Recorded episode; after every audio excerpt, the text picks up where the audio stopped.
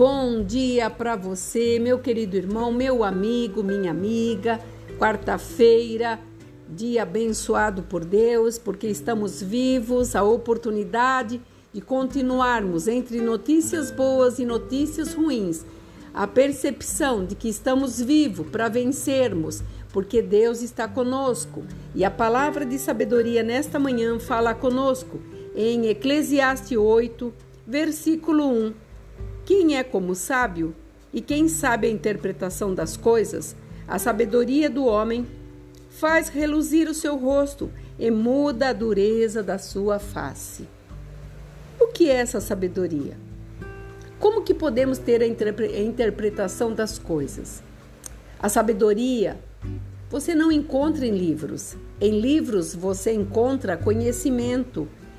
Em Relacionamento, você aprende conhecimento das pessoas.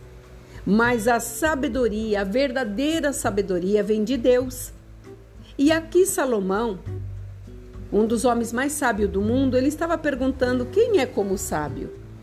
E o único sábio é Deus, que fez todas as coisas nos seus devidos lugares, nos fez com todo o nosso esplendor de corpo, com tudo que nós temos, nós devemos a Ele, somos gratos a Ele pelo dom da vida.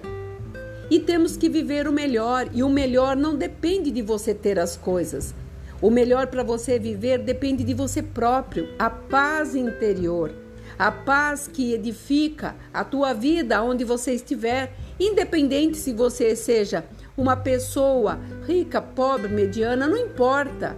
Não são seus valores é, alcançados que te levarão a ser uma pessoa sábia, mas sim uma sabedoria interna que nós sabemos que somente Deus pode dar e através da sabedoria vem o entendimento de todas as coisas. A interpretação, como fala aqui. Salomão, um dos homens mais sábios, trouxe em palavras simples a condição de nós entendermos. E muitas vezes nós precisamos, ou muitas vezes queremos ter para ser mas nós temos que ser para ter. E ter principalmente a sabedoria, porque ela faz reluzir o teu rosto.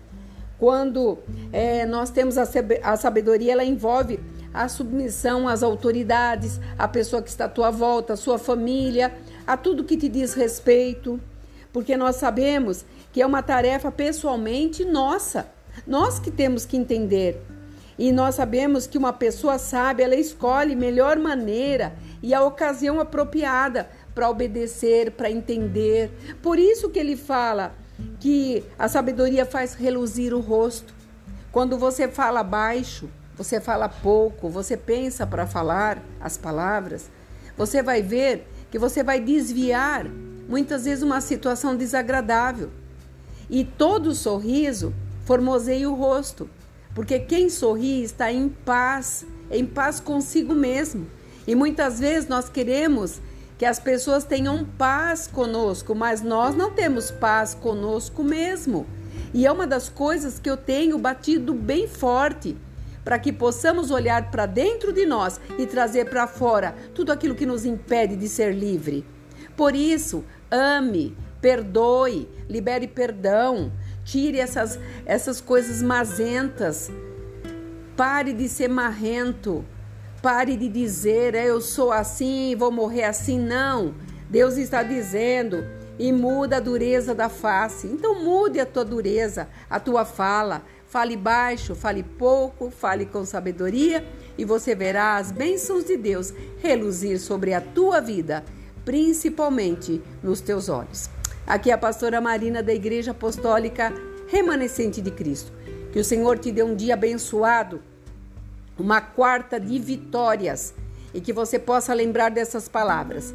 Quando vier o furor, fale baixo, fale pouco, pense um pouquinho antes de falar e você verá a vitória batendo na tua vida. Em nome de Jesus. Shalom.